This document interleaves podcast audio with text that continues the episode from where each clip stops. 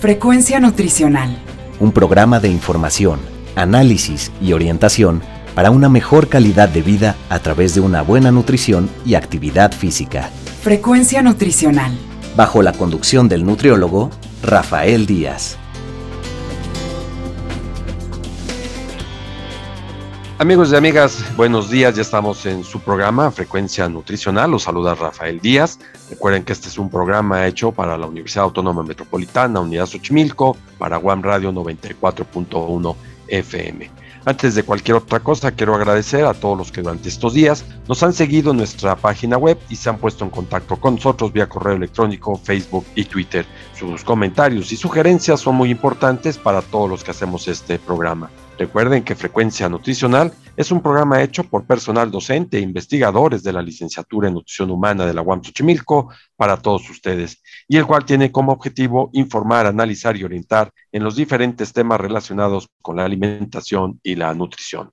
El día de hoy, a través de la plataforma Zoom, tenemos de invitada a la licenciada Norma Ortiz, ella es egresada de la licenciatura en nutrición humana de la UAM Xochimilco y ha trabajado en el Instituto Nacional de Cancerología, el Hospital Militar Oncológico y actualmente estudia una maestría en bioética en la UNAM además de que trabaja para la Fundación Salvati, que tiene que ver con el tema del cáncer. Norma, bienvenida a Frecuencia Nutricional. Un gusto estar aquí en casa siempre y pues a platicar un poquito sobre la importancia de la alimentación en este padecimiento que justamente en este mes eh, toma mucha notoriedad. Podríamos empezar platicando de eso. ¿Por qué este mes es el que se le reconoce para pues hacer conciencia más que nada, ¿no? Lamentablemente, México sigue siendo uno de los países que presenta más alta tasa de mortalidad por cáncer de mama. Entonces, a través de este tipo de cáncer es el que se ha convertido realmente en un movimiento, ya que muchas fundaciones organizan eventos, incluso para las mujeres que padecen esta enfermedad, se torna un mes simbólico, ¿no? E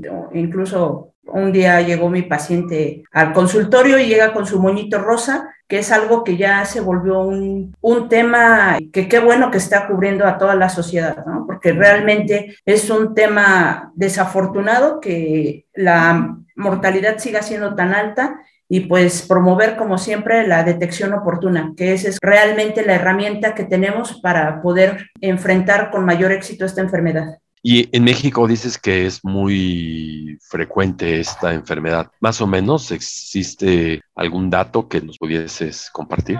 Eh, de hecho, desafortunadamente es la primera causa de muerte en mujeres de más de 20 años. O sea, el cáncer de mama es la primera causa de muerte. Entonces, pues realmente, por eso es que toma tanta relevancia. En noviembre hace conciencia sobre la detección oportuna para hombres con cáncer de próstata. Al ser los más prevalentes, pues toman mayor notoriedad dentro de la sociedad. Y bueno, eso es un parteaguas muy importante para la detección oportuna, que de verdad podemos insistir no hay mejor herramienta que la detección oportuna, que eso es muy importante. La autoexploración en el caso de las mujeres y pues también para los hombres, que estén al pendiente. Eso, ahorita que dices, y también para los hombres. Pues digo, no tan frecuente como el caso de mujeres, pero también hay cáncer de mama en el caso de hombres, ¿verdad? Así es, el porcentaje es muy bajo, pero existe la posibilidad. Diríamos que realmente prevenir es complejo, de hecho a nosotros no nos gusta utilizar la palabra prevención porque realmente el cáncer pues no es que sea prevenible, al ser organismos vivos estamos expuestos a tener cáncer, o sea, ese es un hecho.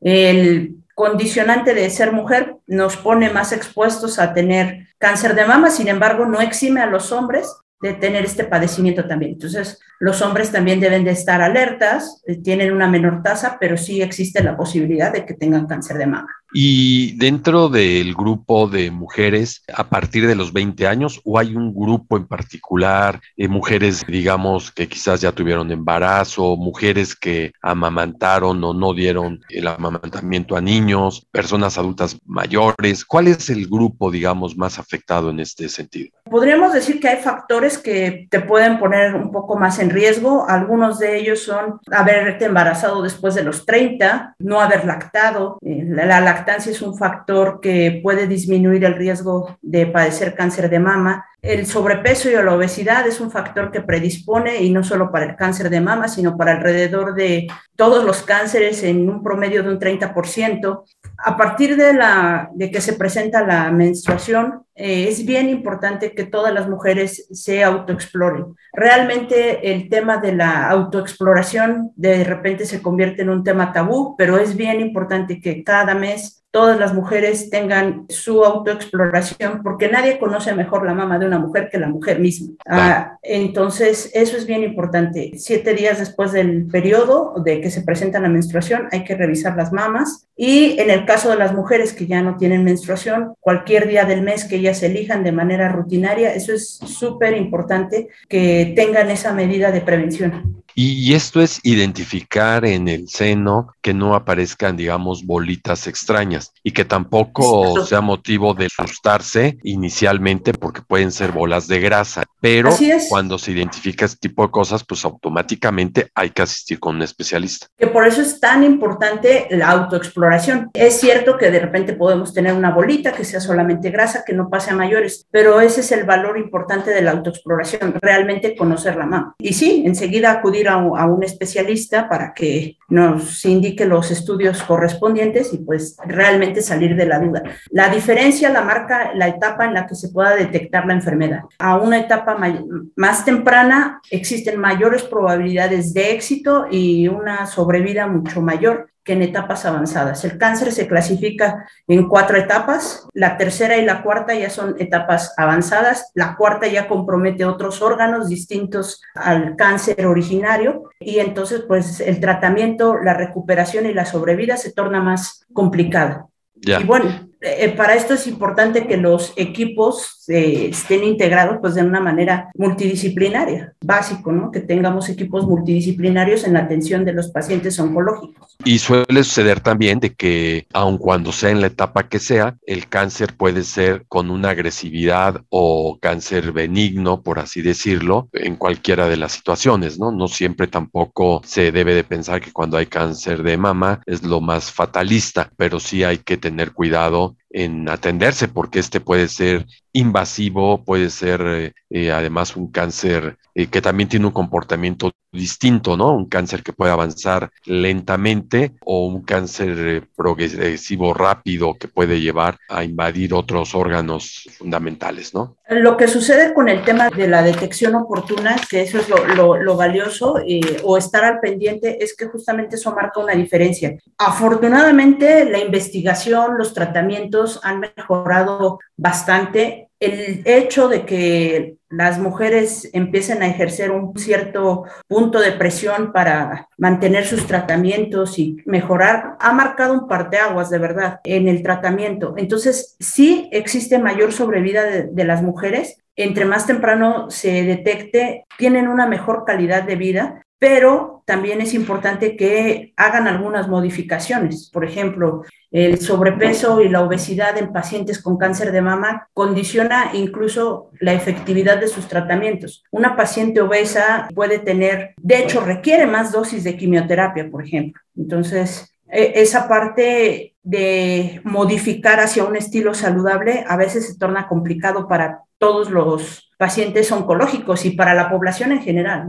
realmente creo que el nutriólogo o los nutriólogos tenemos un papel súper importante que desarrollar en, esos temas sociales, de modificar hacia el estilo de vida saludable. Y regularmente un paciente o una paciente, sobre todo aquí decir una porque es la mayoría, pero también puede ser hombres, una paciente que detecta este problema tiene que acudir inmediatamente al médico. ¿Y cuáles son algunas de las características que se da en estos pacientes que llegan inicialmente? ¿Qué es lo que se aconseja hacer? ¿Qué tipo de medidas? Supongo algunos estudios, ¿no? Mastografías, cosas por el estilo. Regularmente las mujeres, en cuando encuentran una bolita, acuden a su ginecólogo, lo cual es correcto, pero en caso de que el ginecólogo en su momento detecte algo que no está bien, que no es normal, lo ideal es que consulten un oncólogo. Ya el oncólogo oncólogo tiene un poco más de experiencia para detectar las lesiones y los estudios que regularmente se indican son el ultrasonido y la mastografía, que de hecho todas las mujeres más allá de 40 anualmente ya es recomendable que se haga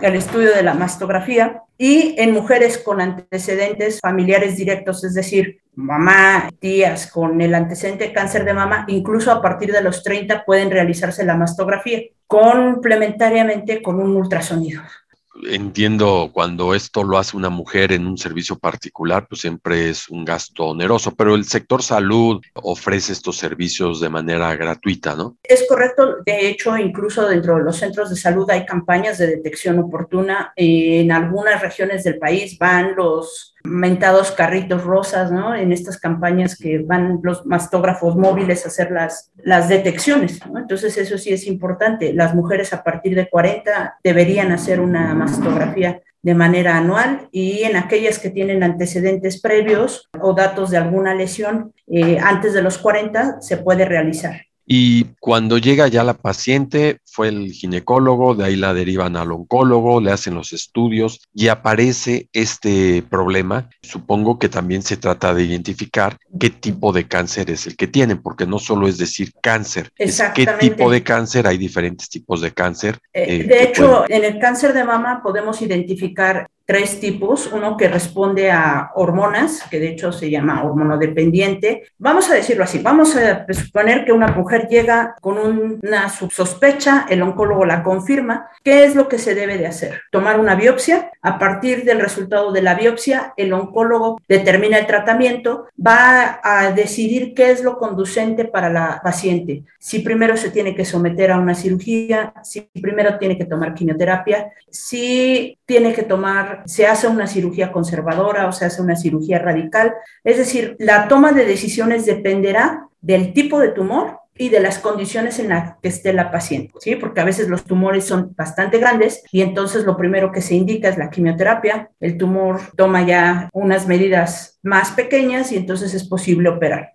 Habrá desafortunadamente casos en los que el cáncer ya se identifica en etapas muy avanzadas y entonces lo prudente es una quimioterapia paliativa o un tratamiento paliativo para mejorar las condiciones de vida de la paciente. Entonces, siempre, siempre la detección oportuna brinda mejores posibilidades de éxito en un tratamiento. Es alta, ya decías tú, la presencia de cáncer de mama y caso más catastrófico, la muerte es también alto o si se disminuye si hay esta atención previa de manera importante? Actualmente ha disminuido bastante, sin embargo, bueno, eso también enfrenta retos porque el, tiempo de vigilancia de las pacientes eh, se alarga, la probabilidad o el seguimiento que se da actualmente es entre 5 a 10 años, dependiendo del el tipo de cáncer que se, que se encuentre en cáncer de mama, hablando específicamente. Entonces, después de 5 años se termina el tratamiento y las pacientes, en el caso de las que están en sistema de salud son derivadas a su unidad familiar. Prácticamente el tratamiento oncológico terminó y es continuar con esta vigilancia de la mastografía anual y prácticamente disfrutar de la vida. Desafortunadamente, sí, también hay pacientes que al tener una detección tardía o al presentar recurrencias, pues fallecen, ¿no? O sea, también la, la mortalidad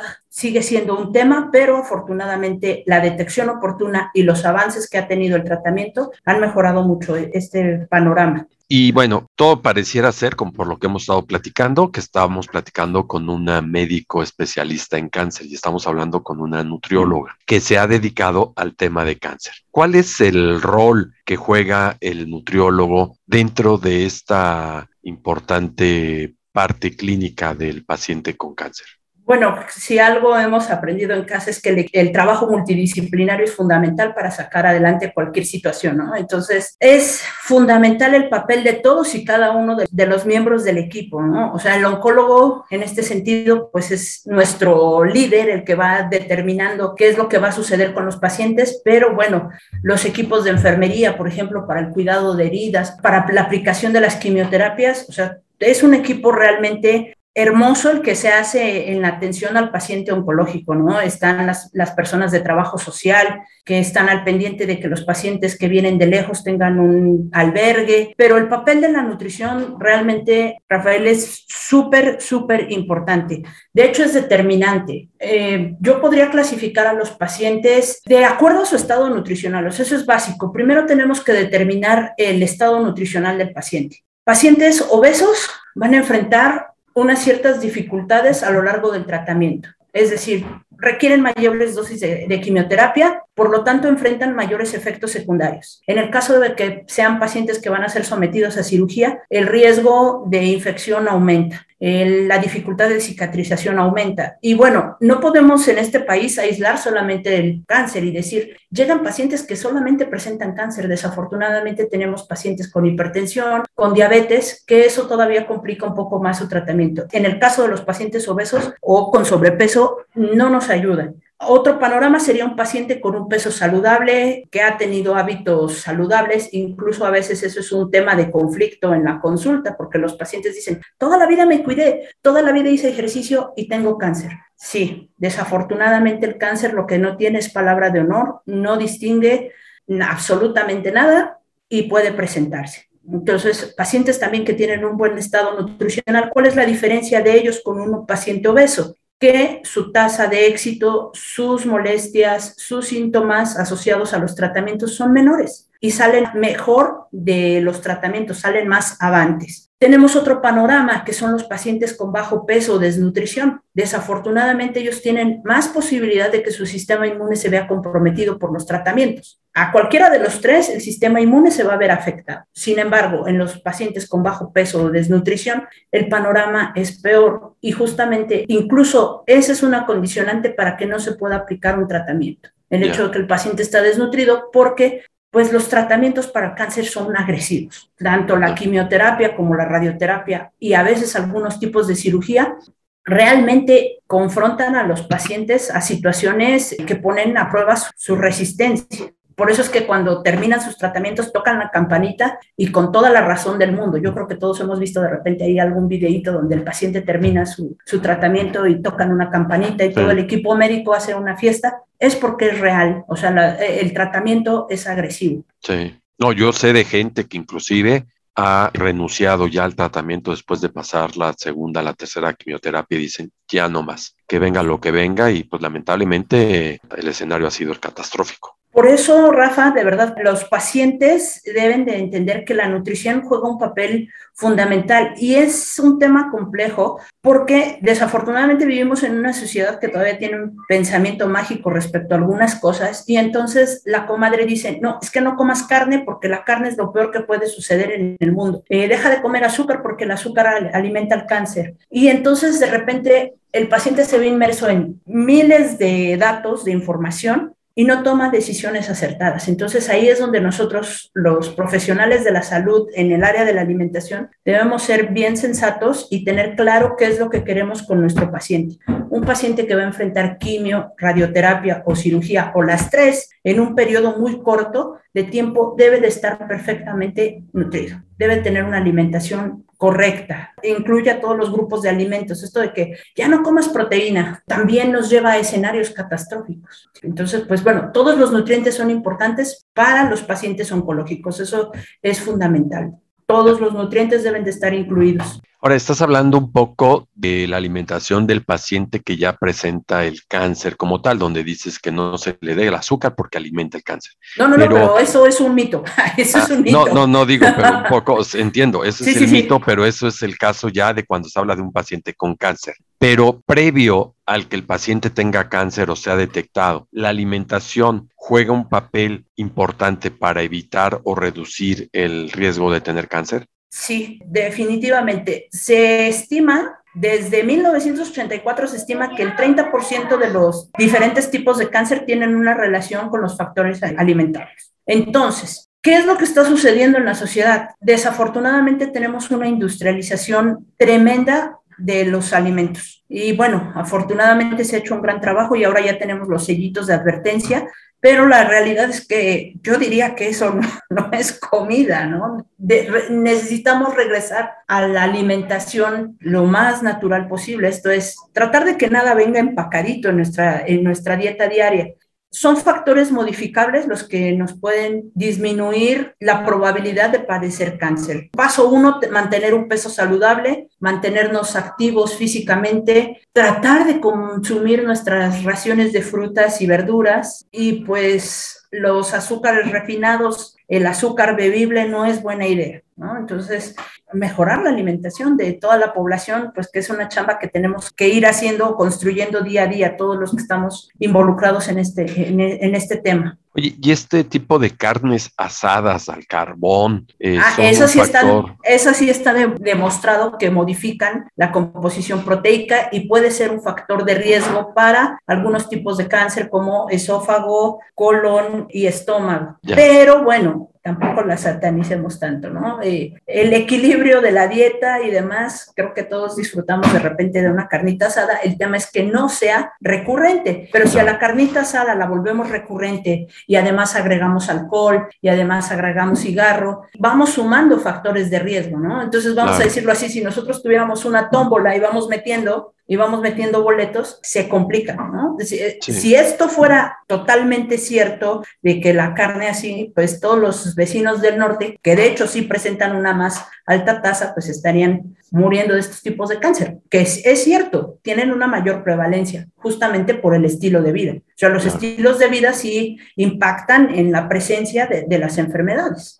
Un poco eh, planteando esta cuestión del cáncer, el alimento que puede tener algún riesgo. Me voy al otro extremo. Hay alimentos que lo previenen, alimentos que sirven. Supongo que vas a decir que el consumo de fibra puede reducirlo, algún tipo de alimento. Pero ¿hay algo verídico en esto? Se han encontrado sustancias que son buenas, pero para que nosotros digamos, vamos a aislar la sustancia y la ponemos, hay productos de la, de la farmacéutica que lo han hecho y nos los venden a precio de oro. Entonces, realmente lo que tenemos que hacer como población general o incluso como pacientes oncológicos es darle variedad a nuestra alimentación. O sea, realmente es volver a, a los puntos fundamentales de lo que es la alimentación correcta, ¿no? O sea, tenemos que dar variedad, toda esta parte de que los antioxidantes, sí, todas las frutas nos proveen, al igual que las verduras de antioxidantes, claro que sí. ¿El café tiene antioxidantes? Claro que sí, ¿no? Pero eso no significa toma 24 tazas de café al día.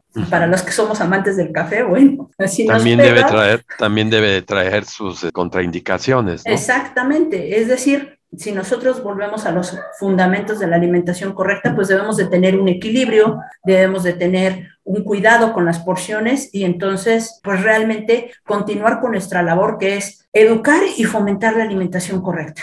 Creo que es importante, como tú lo decías al inicio, este equipo multidisciplinario de salud, todos deben ir en conjunto, ¿no? Eh, la visita al médico, la visita, lo, en el caso de las mujeres, al ginecólogo, en el caso de hombre o mujer, al oncólogo, en el caso de detectar alguno de estos problemas, pero el nutriólogo juega un papel fundamental y me gustaría agregar por mencionar, no somos especialistas en la materia, pero también el psicólogo juega un papel fundamental porque muchos de los pacientes con cáncer pues automáticamente caen en una situación de depresión, de preocupación y pues mejor orientados seguro que van a tomar mejores medidas, ¿no? Eh, eh, es cierto, eh, realmente mencionar la palabra cáncer es una palabra muy fuerte. Eh, si bien todos los seres humanos sabemos que en algún momento vamos a partir de esta etapa, lo cierto es que cuando te dicen tienes cáncer, para los pacientes se vuelve un tema que no es cualquier cosa, Rafael. La palabra cáncer modifica la esfera familiar, la esfera económica, la esfera social, la esfera laboral del paciente. Y eh, realmente es un terremoto que viene a sacudir. Cuando tengo oportunidad de impartir alguna clase sobre eh, el cáncer, aprovecho y pongo una diapositiva llena de la definición, así llena y saturada. Así como nos dicen que no debe de ir una diapositiva, así la pongo, de lo que es la definición del cáncer en términos biológicos. Eso ya lo sabemos. Eh, de verdad, cualquiera ahora con las nuevas tecnologías googleas y sabes qué es el cáncer.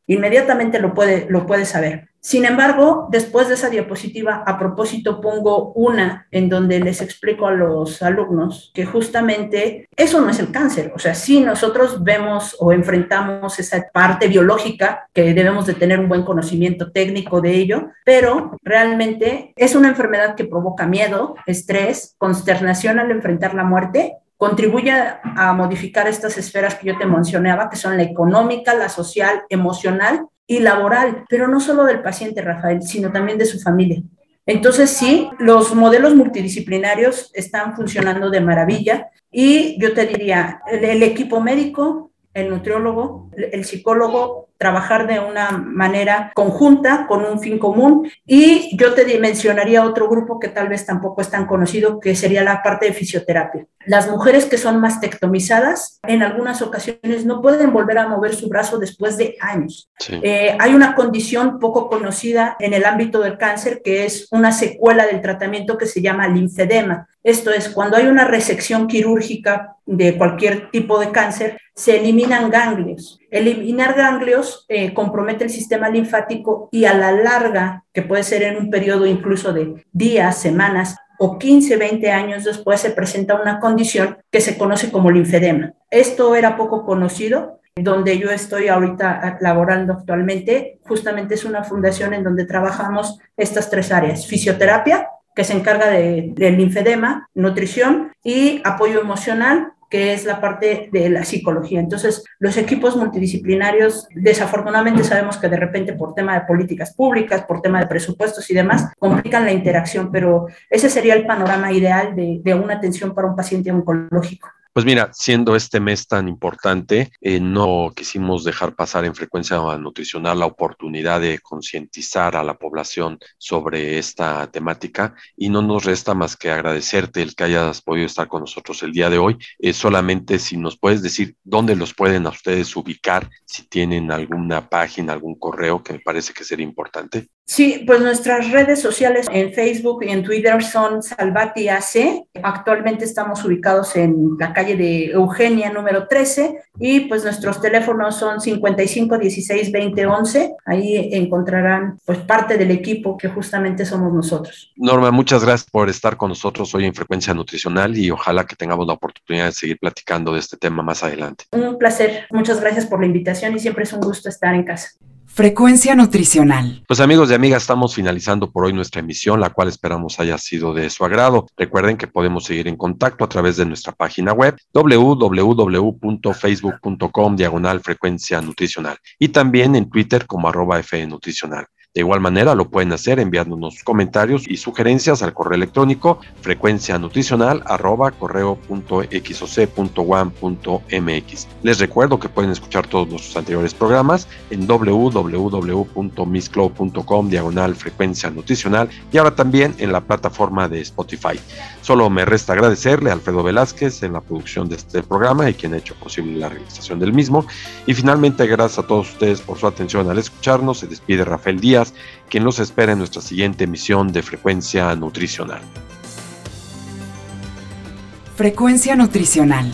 Un programa de información, análisis y orientación para una mejor calidad de vida a través de una buena nutrición y actividad física. Frecuencia Nutricional. Una producción de la Unidad Xochimilco para Guam Radio 94.1 FM.